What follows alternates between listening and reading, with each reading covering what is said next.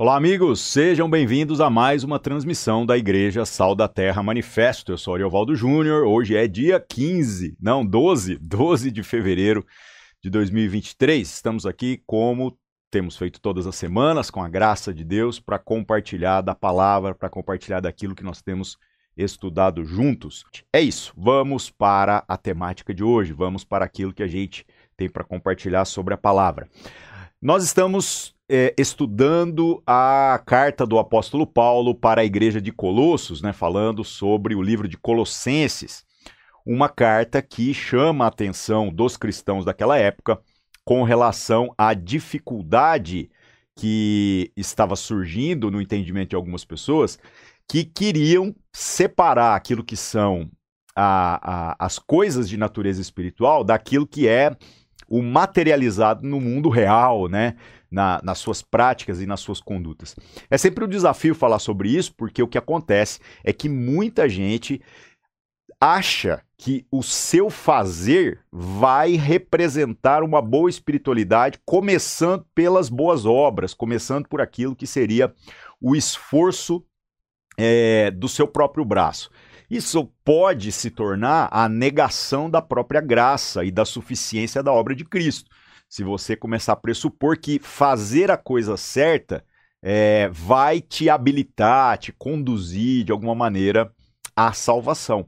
A salvação é uma obra totalmente de Cristo e ele cumpriu essa obra na cruz. Nós temos o privilégio de usufruir dessa salvação, uma vez que nós reconhecemos o sacrifício de Cristo e nós nos tornamos agora obedientes a este chamado para vivermos de maneira digna. O que nós fazemos não nos salva. O que nós fazemos revela-se de fato de dentro para fora a um mover, uma obra do Espírito Santo que nos tornou agora é, filhos de Deus e vivemos de maneira coerente com essa fé que nós professamos. Então, gente, não dá para a gente dissociar aquilo que são as coisas que nós vivemos no mundo físico daquilo que vem a ser uma verdadeira espiritualidade. Só que, ao mesmo tempo, temos que compreender que essa insistência que a gente tem de leia a palavra, conheça a palavra, você precisa estudar a palavra, viver é, o tripé ali da comunhão, é, da oração e do estudo da escritura, você tem que viver essas coisas, porque a partir disso que é a obra de Cristo, a partir desta fé salvadora na obra de Cristo Jesus, que se materializa posteriormente em todo o restante da nossa existência, é que nós estamos vivendo de acordo com a vontade revelada do Senhor aquilo que o Senhor Jesus deixou para a igreja, deixou para os apóstolos e que foi transmitido para nós ao longo de todos esses séculos.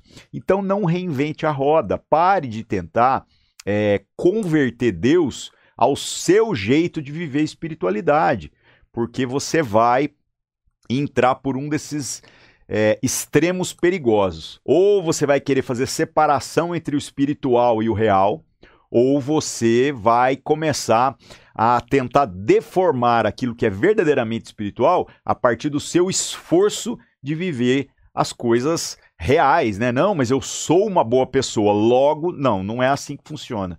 Né? A própria Escritura vai dizer para nós que não existem naturalmente boas pessoas. Se há alguma virtude que está sendo gerada em nós, isso é obra do próprio Espírito Santo então a gente tem que reconhecer que é Deus em nós. Tudo de ruim sou eu mesmo, tudo de bom é Deus operando em nós, né? Através da palavra. Agora, dá para uma pessoa ter boas obras e não ter essa comunhão do Espírito? Acredite, dá. Mas não dá para uma pessoa ter a comunhão do Espírito, ser verdadeiramente, verdadeiramente filho de Deus e não permitir que esta palavra permeie o seu ser a ponto de que você é, seja afetado e afete é, todas as situações da sua existência, todas as situações da sua vida, tá? Para a gente não ficar só especulando, mas a gente poder ver o que a palavra diz para nós nesse sentido, vamos para o texto de hoje, né? Hoje acho que vai aparecer escrito aqui, ó.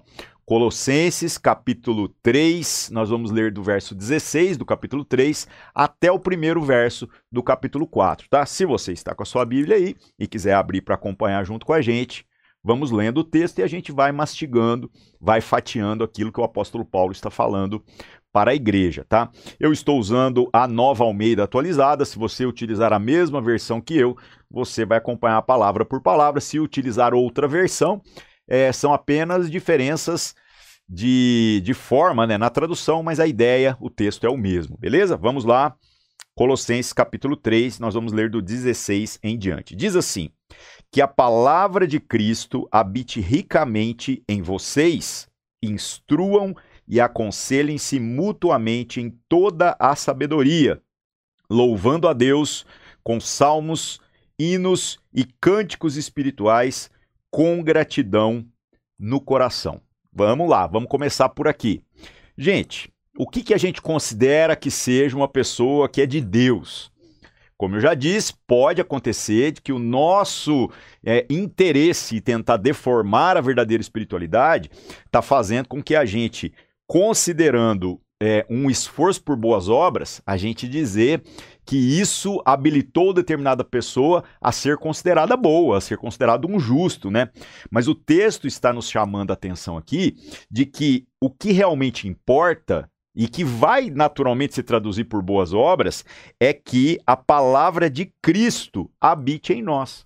Agora, o objetivo dessa palavra de Cristo habitar em nós é tornar-nos é, cabeções né? Gente cheia de teologia, cheia de conhecimento a respeito das coisas, de modo que a gente começa até a ficar arrogante, dizendo: ah, eu sei coisas que os crentes não sabem, muito menos aqueles que não são crentes, né? É, é esse o objetivo? É claro que não. O texto, ainda no verso 16, diz para nós: instruam e aconselhem-se mutuamente em toda a sabedoria. Então não é para a sabedoria ficar represada em mim é para que aquilo que eu estou dizendo, que o Senhor, através da Sua palavra, através da comunhão do Espírito, agora trouxe para a minha vida, isso tem como objetivo ser repartido em, em favor dos demais irmãos. Se não é para que a gente possa é, se instruir e se acolher mutuamente, então isso não, não tem propósito. Para que, que Deus vai pôr sabedoria em você? Por que, que você está dizendo que entendeu alguma coisa de natureza espiritual, que você está supondo que outros não alcançaram ou não entenderam com a mesma profundidade que você, e aí agora você vem com essa conversa de que é, é, você se acha melhor do que os demais, ou você olha com pena, você olha de cima para baixo quando está se relacionando com pessoas que dizem conhecer Deus. Ora, se o propósito do que foi colocado na sua vida não é em favor de que outros possam alcançar esse entendimento que você disse que recebeu, então tem alguma coisa errada na sua espiritualidade. Ela não se materializa em algo real, em algo coerente. E o apóstolo Paulo está dizendo para nós que isso não é novo. Por isso que ele já traz essa orientação para os colossenses, né, os irmãos lá da igreja de Colossos, tá? Então vamos lá. Instruam e aconselhem-se mutuamente em toda sabedoria. Aí você diz: Ah, então o que é esta sabedoria? É o conhecimento teológico, é conhecer os mistérios, é saber interpretar é, os sinais dos tempos, é ficar atento com relação às conspirações, com relação aos governos, com relação às filosofias. Pois é, a palavra de Deus traz para nós coisas muito mais simples do que aquilo que às vezes a gente está querendo, né? Simplesmente porque somos arrogantes, nós queremos ter controle até mesmo sobre aquilo que é a obra do Espírito que tem que, que ser vista através de nós. Nós queremos é parecer sermos os caras, ao invés da gente ser essas pessoas que o Senhor está dizendo que a gente deveria ser, na simplicidade da palavra. E o que, que o texto diz aqui? O texto diz como né, que a gente vai se instruir, se aconselhar mutuamente em toda sabedoria. Diz assim: louvando a Deus com salmos, hinos e cânticos espirituais, com gratidão a Deus. Só que, qual que é a treta do crente, qual que é a treta do cristão quando ele lê isso daqui? Ele acha que o objetivo da palavra de Deus aqui é nos conduzir para um culto litúrgico, que faz parte daquilo que é a, a vivência do cristão, mas que é um ponto dentro daquilo que é uma semana que deveria ter sido vivida na presença de Deus. Gente, o objeto daquilo que é a verdadeira espiritualidade não é para que você tenha um culto que vai abençoar a semana, mas para que você tenha uma semana que culmina num culto, certo? É, é, traduzindo tudo aquilo que você recebeu e que você viveu de Deus nos demais dias. Então, esse louvar a Deus com cânticos, com salmos, é, é com hinos, a gente está pensando só na música ou a gente está pensando que tudo que nós fazemos deve estar profundamente enraizado nos princípios da palavra de Deus e que isso soe como música, como verdadeira adoração a Deus. E as pessoas verão este cântico que às vezes não é musicado da nossa própria vida e louvarão a Deus. Se isso não está acontecendo, então a nossa espiritualidade tem algum problema nós temos que reavaliar algumas coisas aí, tá? É, e o apóstolo Paulo, para tentar mastigar isso ainda mais, né? Porque pode ser que alguém aqui tenha falado, ah, então nós temos que melhorar o nosso ministério de louvor. Não é óbvio, a gente sempre tem que melhorar. É muito mais fácil quando a música melhora, mas ao mesmo tempo isso é só a cereja do bolo perto de tudo aquilo que é o chamado da palavra de Deus para nós, né? Então o apóstolo Paulo ainda mastiga mais, verso 17. Ele diz assim: "E tudo o que fizerem, seja em palavra, seja em ação, façam em nome do Senhor Jesus, dando por ele graças a Deus Pai." Então, em que que Deus tem que ser visto na minha vida? Em tudo. Em tudo, todas as coisas. E mais uma vez, nós vamos deformando aquilo que a gente está dizendo que é esse tudo, de acordo com o que nós temos facilidade ou com aquilo que nós queremos fazer. E por isso, a gente vai vendo aqui agora que na mudança do 17 para o 18, o apóstolo Paulo vai ser ainda mais é, didático, mais claro naquilo que ele está querendo dizer. Então você está dizendo que é espiritual, você está dizendo que faz tudo para a glória de Deus, você está dizendo que, que é, é, entendeu alguma coisa que parece que os demais não entenderam? Então vamos ver. Agora o texto vai trazer para nós coisas mais práticas. Verso 18: Esposas que cada uma de vocês se sujeite ao próprio marido como convém ao Senhor, como convém no Senhor. O que, que acaba acontecendo? Tem gente que fala assim: não, o apóstolo Paulo que agora mudou de assunto, agora ele está dando um aconselhamento matrimonial a respeito de como que as mulheres têm que se submeter àquilo. Para! Vamos continuar no texto. Deixa o texto falar por si só. Verso 19: Maridos, que cada um de vocês ame a sua esposa e não a trate com amargura.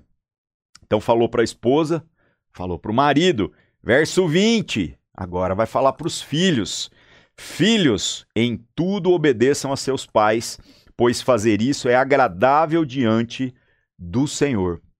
Então falou para as esposas, falou para os maridos e agora falou para os filhos. E aí agora vem falando para os pais. Pais, verso 21. Não irritem os seus filhos, para que eles não fiquem desanimados. Verso 22, para os trabalhadores, na figura aqui daquilo que era a representação social da época, os servos, aqueles que serviam a outras pessoas, quer seja por um contrato de trabalho, quer seja pela escravidão, que era uma realidade do mundo antigo, né? Servos, obedeçam em tudo aos seus senhores aqui na terra, não servindo apenas quando estão sendo vigiados, visando somente agradar pessoas, mas com sinceridade de coração, temendo o Senhor. Verso 23. Tudo o que fizerem, façam de todo o coração, como para o Senhor e não para as pessoas, sabendo que receberão do Senhor a recompensa da herança. É a Cristo, Senhor, que vocês estão servindo. E quem fizer injustiça receberá em troco a injustiça feita, e nisso ninguém será tratado com parcialidade. E para piorar a situação e já colocar todo mundo no pacote, O texto aqui, o primeiro versículo que a gente vai ler do capítulo 4, fala a respeito dos senhores, né? Os patrões. Diz assim: Senhores, tratem os seus servos com justiça e igualdade, sabendo também que vocês têm um Senhor no céu.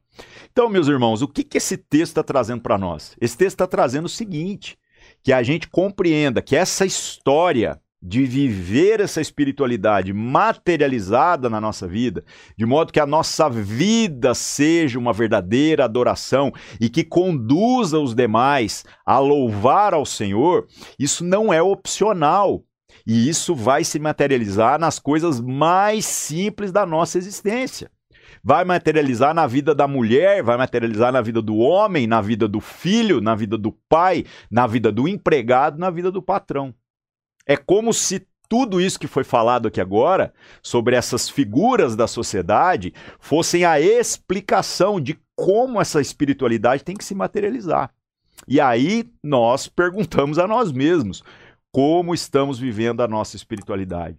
Pode ser que você está no extremo, ou de desprezar o culto, ou de achar que o objeto daquilo que é, o Senhor está querendo alcançar, né, esse objetivo, seja apenas um momento litúrgico que a gente faz uma vez por semana. Gente, pelo amor de Deus, como eu já disse, o culto precisa ser uma expressão de uma espiritualidade vivida em todo o restante da semana.